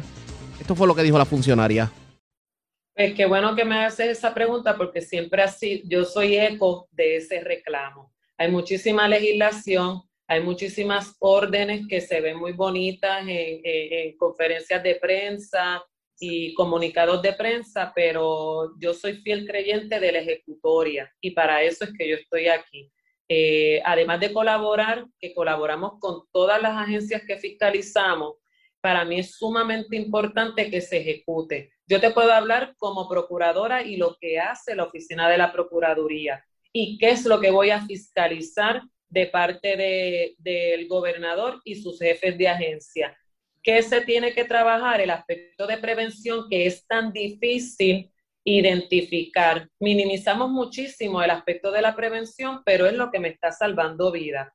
Por ponerte un ejemplo, la oficina de la Procuraduría en concreto, ¿qué ha realizado? Adiestramientos a la Policía Municipal de una legislación que se, se, se aprobó en el 2020. Y, y, se minimiza el adiestramiento a los policías municipales. Es sumamente importante que un policía municipal, que es la primera respuesta con esta víctima de violencia sea sensible en el protocolo, puede salvar una vida, puede tomar una querella, puede llevar el caso donde un fiscal. Así también nosotros redirigimos los fondos para que sean adiestrados los fiscales. Hemos visto casos donde, donde el fiscal no eh, radica los cargos y termina en una muerte de una mujer porque, porque te hablo de, de ejemplos reales, no son hipotéticos, son ejemplos reales. Suspensiones de vistas constantemente y nuestras víctimas llaman constantemente a la línea, pues nosotros nos mantenemos adiestrando, redirigiendo ese dinero para los jueces que sepan por qué es importante y es, un asunto de vida o muerte que el caso se vea en sus méritos. Las salas de violencia doméstica que yo promulgué muchísimo que se abrieran, no es lo mismo una sala regular que una sala de violencia doméstica. Otro ejemplo que tampoco se recoge, eh, el Departamento de Corrección tiene la Junta de Programas de Desvío y cuando entré como presidenta de la Junta de 26 programas de desvío que es para rehabilitar al agresor, solamente uno tenía licencia vigente. ¿Qué se hizo? Pues y porque también es un ejemplo real, un hombre que salió de la cárcel, lo primero que hizo fue asesinar a su expareja, y es eh, un caso de una, de una enfermera. ¿Qué hicimos nosotros? Fiscalizamos los 26 programas de desvío, cerramos los que teníamos que cerrar, abrimos los que tenían, se mantuvieron con licencia los que se tenían que, que abrir y radicamos un reglamento con evidencia científica para que se rehabiliten y los programas tienen que cumplir con ese reglamento, si no también se cierran los programas. Así que por parte de la Oficina de la Procuraduría eh, estamos haciendo muchísimas cosas, compensación en daños para las mujeres lactantes, que tampoco, eh, eh, si no ves el caso, no le das la importancia. Mujeres lactantes donde fueron despedidas estaban en, eh, las encerraban en un almacén, tanto sector público como privado. Eh, le abrían la puerta mientras se extraían la leche materna. Yo soy madre lactante, así que yo, te, yo estoy clara en que la legislación se tiene que ejecutar. Así que más allá y, eh, de, de seguir creando legislación, de seguir creando órdenes, de ponerle el título que le quieran poner a, las órdenes, ya sea alerta nacional, estado de emergencia, he insistido y seguiré insistiendo en que tenemos que invertir, se tienen que llegar fondos y se tiene que ejecutar lo que está plasmado en esas órdenes. Han, recibido, por ejemplo, me mencionaba los talleres a, a, policías para que supieran cómo atender estas situaciones. Han recibido insumo de esos policías, comentarios que ellos digan y sean conscientes de que se está realizando de verdad un cambio, por ejemplo, en el cuerpo de la policía, o, cuál ha sido ese, esa alimentación que ustedes han recibido de esos eh, como talleres o cursos. Ellos quieren que se les adiestre. Hay un, hay un, para nuestra sorpresa, porque siempre se habla de, del policía que no hace lo, lo que quiere, hay un factor de desconocimiento que por eso también eh, el, el, proceso es negligente y al final del día ocurre lo que, lo, lo que, lo que, lo que no queremos que pase, que ocurra un, un, una muerte. Pero hay un factor de desconocimiento, hay hambre en aprender. Los policías que en su mayoría quieren estar adiestrados, el personal quiere estar adiestrado. Y para eso está la oficina de la Procuraduría. Sí, somos fiscalizadores y seguiremos fiscalizando, pero al mismo tiempo tenemos que, colaborar y tenemos que adiestrar y, y no podemos parar. La oficina, eh, la oficina de la Procuraduría siempre está en emergencia. Nosotros haya terremoto, haya pandemia, los currículos los cambiamos de presenciales a virtual, seguimos trabajando con la misma intensidad desde el, desde el día uno Seguimos con nuestras academias de intercesoras e intercesores legales. Vamos por la segunda academia, que también la tuvimos que adaptar de manera virtual. ¿Qué, qué es la intercesora o el intercesor legal? La persona que me acompaña a la víctima sobreviviente al tribunal a solicitar la orden de protección, se mantiene con ella durante todo el proceso, reclama por ella en caso de que, de que se, sienta miedo o inseguridad y, estamos todo, todo ese proceso acompañando a nuestras víctimas sobrevivientes. Así que es bien importante recalcar esto, lo que se está haciendo en concreto, no, no hablar de manera general, eh, de manera abstracta, porque eso es lo que queremos de la orden del gobernador, que sea algo visible, que sea algo tangible, que sea algo evidente y aunque las estadísticas solamente la podemos ver a nivel de los feminicidios, es bien importante también ver las estadísticas de, las, de todos los casos en que hemos salvado vida. Se mantiene de, de manera confidencial, pero nuestra línea de orientación ha aumentado en más de un 110% de llamadas porque están recibiendo el servicio. Esto redunda eh, en servicio. Nosotros hacemos el cernimiento y redirigimos eh, a todas estas mujeres u hombres que tienen esta necesidad eh, y piden la ayuda a la oficina de la Procuraduría. Así que eso es sumamente importante que sigamos unidos trabajando en cuanto a todo lo relacionado a erradicar la violencia en todas sus manifestaciones, no solamente eh, lo que ocurre con, con las parejas, sino que tenemos que llevar un mensaje de educación, de fiscalización, de equidad salarial, de empresarismo, protección de salud para nuestras mujeres, nuestras niñas y de nuestros niños. Así que es amplísimo lo que tenemos que hacer como país. Y me parece muy interesante el, y a eso iba mi, mi siguiente pregunta, el tema de erradicar la violencia. Y tal vez también esto desde su perspectiva como procuradora, ¿Cree usted que de verdad la erradicación de la violencia de género sea posible eh, a partir de estas medidas? O sea, la, erradicación total de esta clase de problemáticas es posible en Puerto Rico. Pues yo siempre he dicho que no existe una varita mágica para que se emita una orden administrativa, ejecutiva. Eh, si me asignan más policías, mañana la, la violencia se erradica. Eso, eso no es real.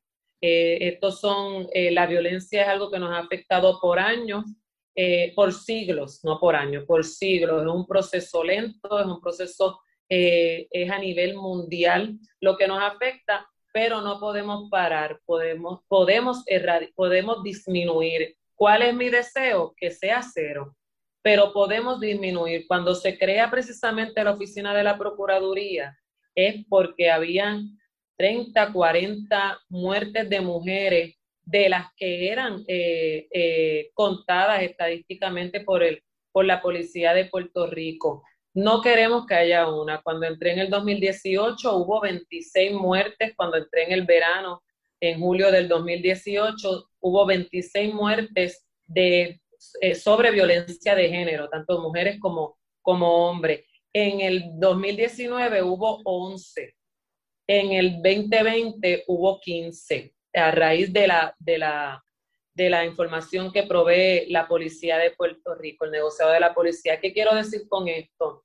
Sí, ha habido una disminución, pero no puede haber una sola muerte. Y para eso es que estamos trabajando como oficina. El día que estemos satisfechos como pueblo es cuando en Puerto Rico en ese año se cierre con, con cero muertes. Pero es algo que tenemos, que es un proceso sumamente lento y es algo que tenemos que trabajar todo. No los podemos encasillar en que la violencia de género eh, se trabaja con X agencia o con X procuradora, no. Nosotros tenemos que trabajar la violencia de género nosotros como, como comunicadores, jefes de agencia, sector público, sector privado, nosotros como padres, en las escuelas, nuestros niños, valores, eh, es un asunto más allá de, de, mujer y hombre, es tener valores con los seres humanos. Así que es bien importante que, que no miremos al lado, que aquí todo el mundo tiene la responsabilidad como ciudadano de aportar para erradicar la violencia si, si en realidad eso nos preocupa y en realidad eso es lo que queremos hacer. Y, y yo no tengo la menor duda que todo el mundo tiene ese fin, al final del día todos, todos, todos queremos eso. Así que eh, que exista una orden y se erradique la violencia mañana no es real. Que exista una orden y hagamos pasos, a, eh, realicemos pasos afirmativos para que se erradique, sí es algo que estoy viendo con, con muy buenos ojos, pero nos mantenemos fiscalizando porque no es, no es para dos o tres meses, sino que esto es un proyecto de vida para Puerto Rico y poder, poder declarar que, que en e, este año hubo cero muertes sobre violencia de género. Expresiones de la Procuradora de la Mujer Lercy Boria, el remedio será efectivo para tratar de, tener, de detener la violencia de género en Puerto Rico. Eso está por verse pendientes a la red informativa. La red. A la pausa, regresamos con más en esta edición de hoy viernes del Noticiero Estelar de la red informativa. La red le informa. Señores, regresamos a la red le informa. Somos el noticiero estelar de la red informativa, edición de hoy viernes. Gracias por compartir con nosotros. Varios supermercados recibieron boletos de infracción en medio de operativos que llevó a cabo el Departamento de Asuntos al Consumidor para asegurar el cumplimiento de varias órdenes que congelan los márgenes de ganancia de los comercios en la venta de artículos de primera necesidad. Esto emitido a principio de la pandemia y que todavía permanecen vigentes. Según explicó el funcionario durante el día de ayer y hoy, se realizaron 149 visitas en varias cadenas de supermercados, colmados y cadenas de tiendas al detal alrededor de la isla. Los inspectores emitieron 87 advertencias, 8 boletos de infracción y 8 boletos de orientación.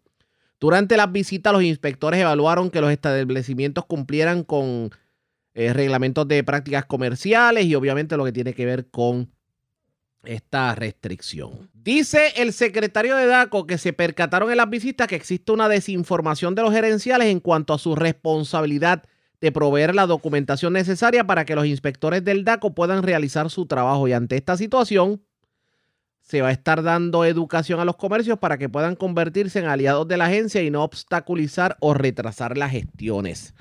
El titular del DACO urgió a los consumidores a unirse al rol de fiscalización y si usted ve que hay alguien que está subiendo los precios de los artículos en el supermercado de manera indiscriminada, que envíe su confidencia a través de la página web www.daco.pr.gov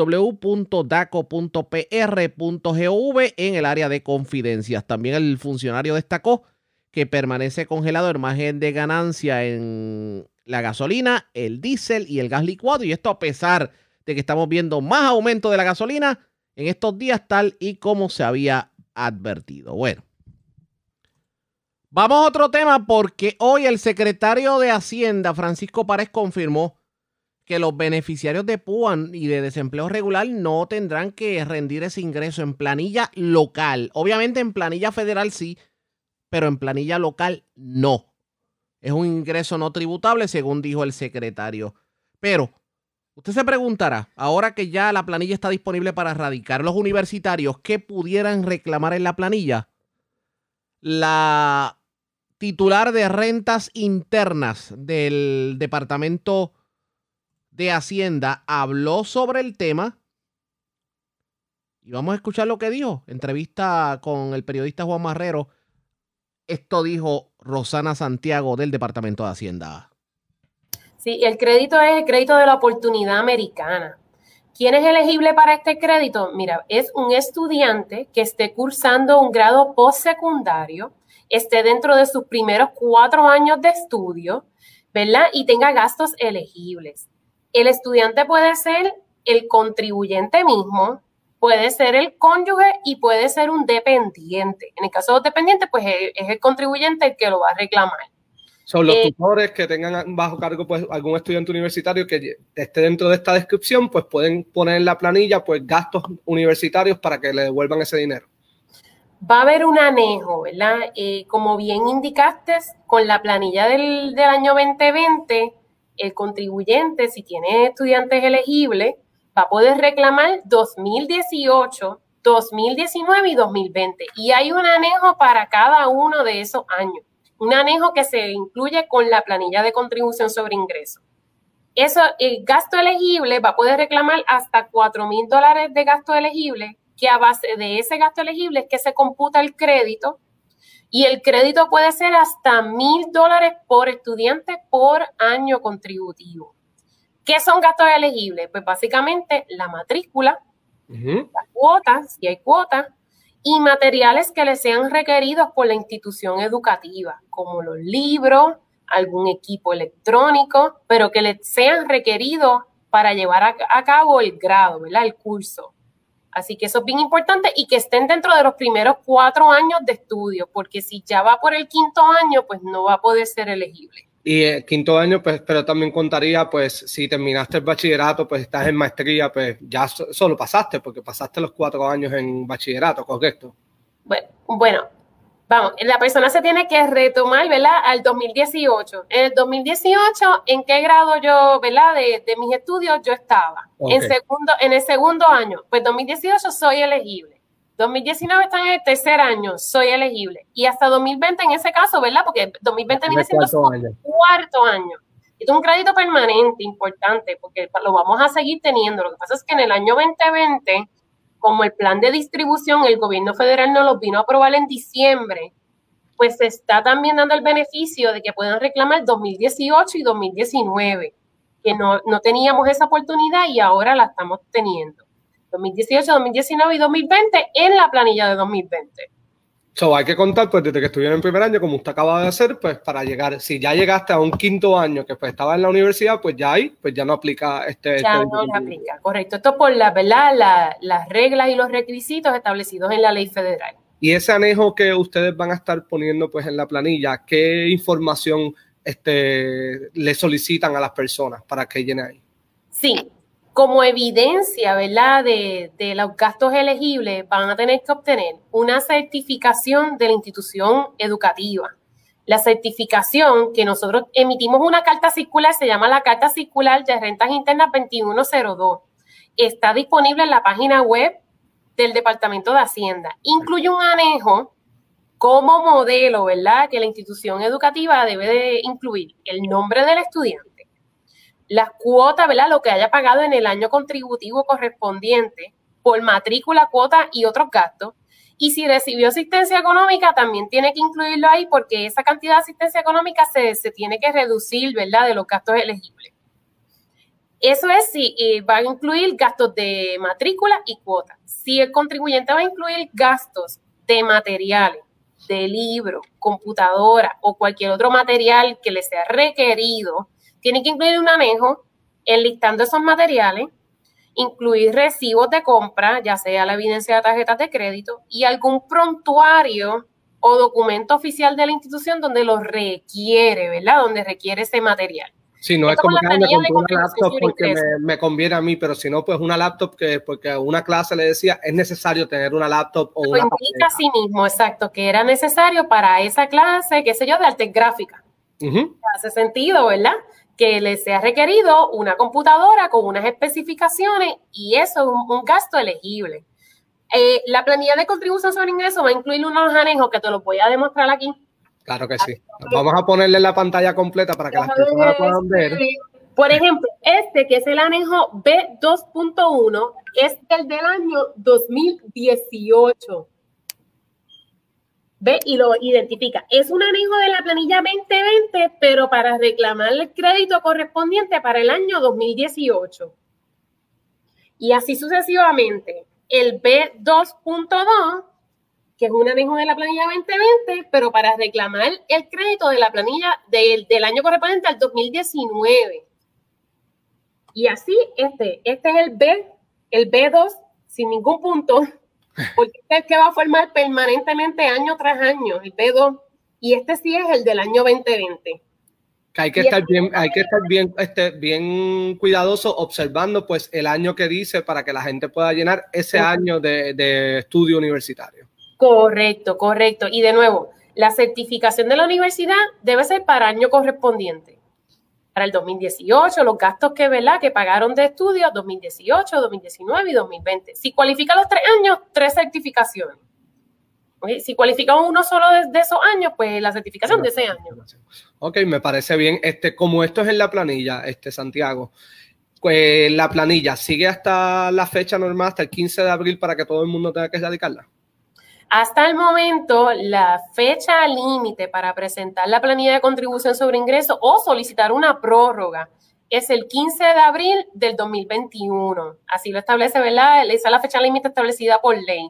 Hay unas disposiciones de discreción en la cual todavía no se ha ejercido la misma para posponerla hasta el 15 de junio, pero hasta el momento es el 15 de abril del año 2021.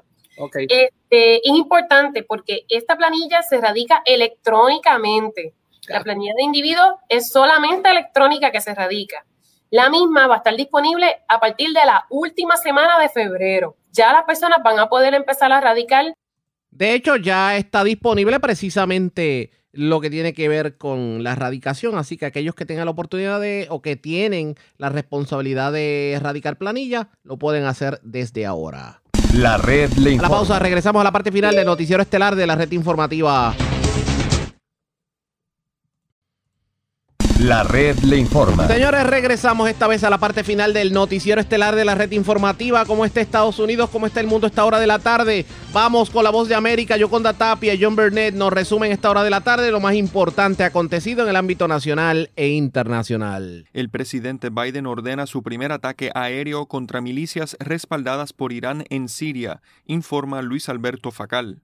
Estados Unidos lanzó ataques aéreos en Siria el jueves contra instalaciones cercanas a la frontera iraquí utilizadas por grupos de milicias respaldados por Irán. El Pentágono dijo que los ataques fueron una represalia por un ataque con cohetes en Irak a principios de este mes que mató a un contratista civil e hirió a un miembro del servicio estadounidense y otros soldados de la coalición. El ataque aéreo fue la primera acción militar emprendida por la administración Biden que en sus primeras semanas ha enfatizado su intención de centrarse más en los desafíos planteados por China, incluso cuando persisten las amenazas en el Medio Oriente. El secretario de Defensa, Lloyd Austin, dijo a los periodistas que viajaban con él desde California a Washington, y citamos, Confío en el objetivo que perseguimos, sabemos lo que golpeamos. Hablando poco después de los ataques aéreos, Lloyd indicó, y citamos, estamos seguros de que ese objetivo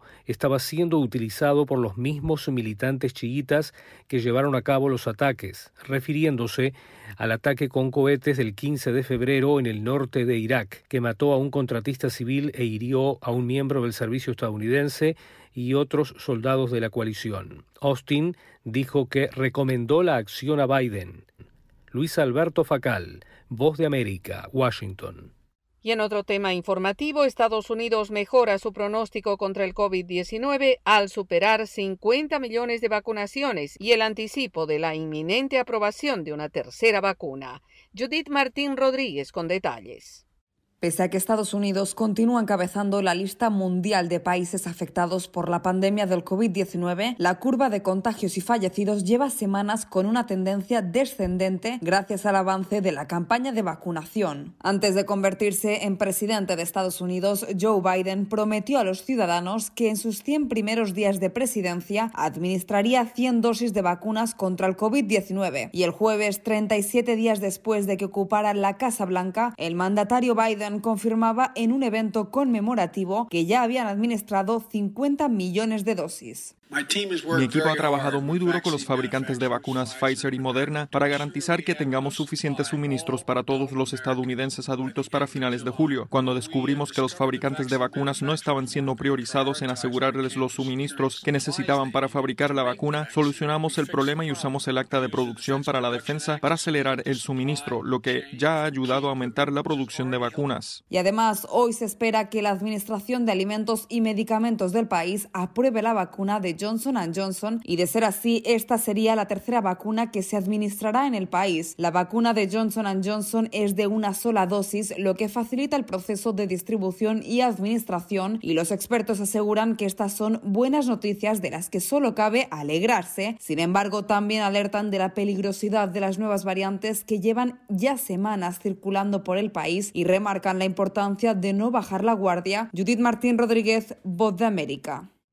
y la Casa Blanca afirma que su prioridad con los menores no acompañados en la frontera con México es atender sus necesidades humanitarias mientras el Departamento de Seguridad Nacional expresa preocupación. Jorge Agobián tiene los detalles.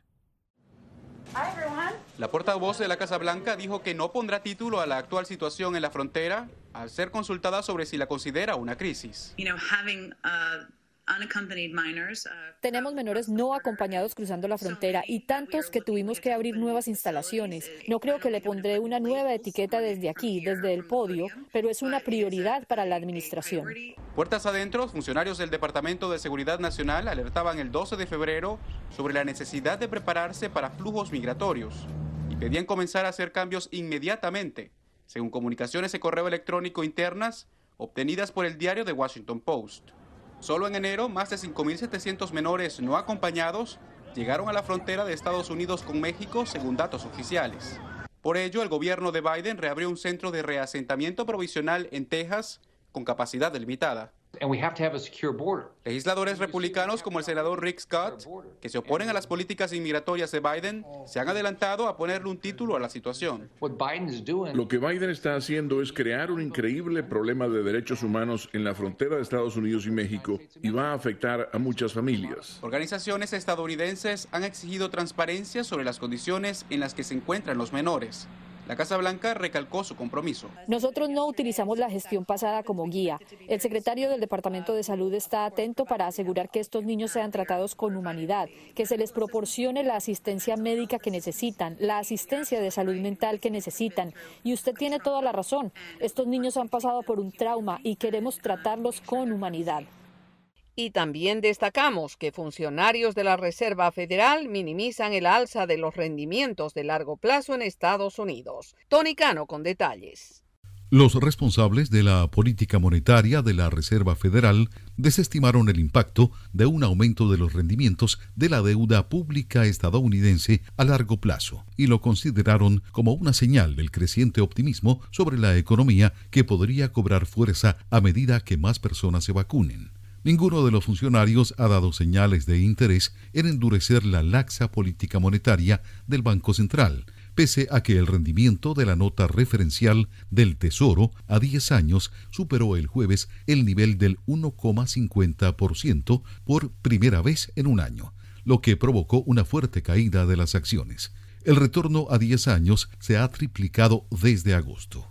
Gran parte de este aumento probablemente refleje el creciente optimismo en la fortaleza de la recuperación y podría verse como una señal alentadora de las expectativas de crecimiento cada vez mayores, dijo la presidenta de la Fed de Kansas City, Esther George, a ejecutivos agrícolas en un evento virtual el jueves, sumándose así a un coro de comentarios similares de otros funcionarios de la Fed en los últimos días.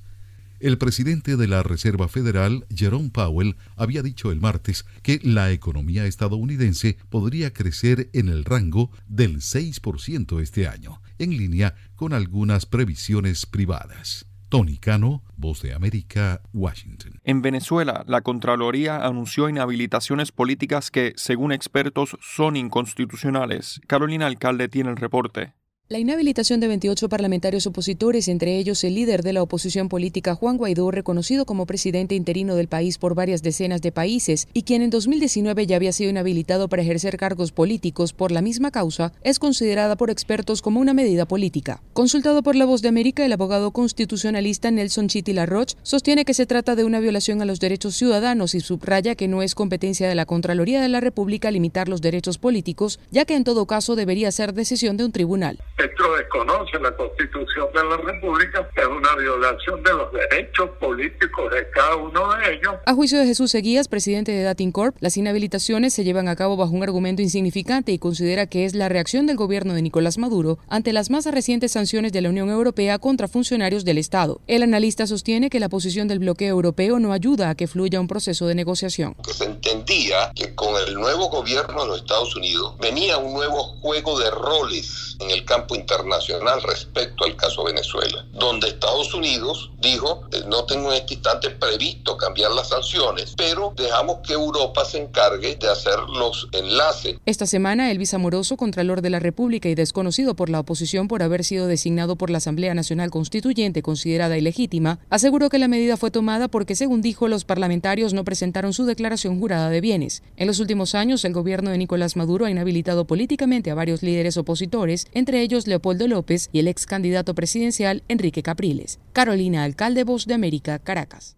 Y en otras noticias, la crisis que vive Nicaragua desde 2018, agravada por la emergencia del COVID-19, plantea la informalidad como una alternativa ante el desempleo. Daliana Ocaña reporta. La pandemia del COVID-19 llegó para darle un giro de 180 grados a la realidad mundial y Nicaragua no ha sido la excepción a estos cambios. La crisis sanitaria en el país provocó incertidumbre entre los agentes económicos e incrementó el desempleo producto del cierre de empresas y negocios, lo que ha impactado la realidad de cientos de nicaragüenses que tienen que rebuscarse el día a día para alimentar a sus familias. Ismael Cortés Rodríguez tiene 24 años y tras perder su empleo en una panadería a consecuencia de la pandemia, se vio obligado a vender pan en los semáforos de Managua. Pero a raíz del COVID yo me quedé sin empleo y entonces la señora yo le hice una propuesta, ¿qué tal si yo le trabajaba de esta manera? de ir a probar a vender los semáforos y que me prestara este un gorrito. Según datos de la Fundación Nicaragüense para el Desarrollo Económico y Social en Nicaragua, 6 de cada 10 personas se encuentran en el subempleo y el sector informal representa alrededor del 70% de la economía nacional. La reducción de plazas en el contexto de la pandemia se debe principalmente a la recesión, que finalmente fue menos profunda de lo que se pronosticó inicialmente, pero que sin embargo golpeó con dureza actividades como el comercio, hoteles, restaurantes, el sector financiero, el economista Werson Salgado explicó a La Voz de América que la pandemia del COVID-19 solo incrementó la informalidad y el desempleo que se produjo en el país desde 2018. En este caso, hablando del empleo informal, pues es visible que ha aumentado constantemente en las calles porque los hogares siempre van a buscar cómo sobrevivir. El experto apunta que la posibilidad de que el indicador del desempleo mejore durante el presente año es adversa. Daliano Caña, Voz de América, Nicaragua. La red le informa. Bueno, señores, enganchamos los guantes. Regresamos el próximo lunes a las 3 de la tarde en una edición especial del Noticiero Estelar de la Red Informativa en conmemoración de nuestro quinto aniversario. Así que regresamos el lunes. Hasta entonces, que la pasen bien.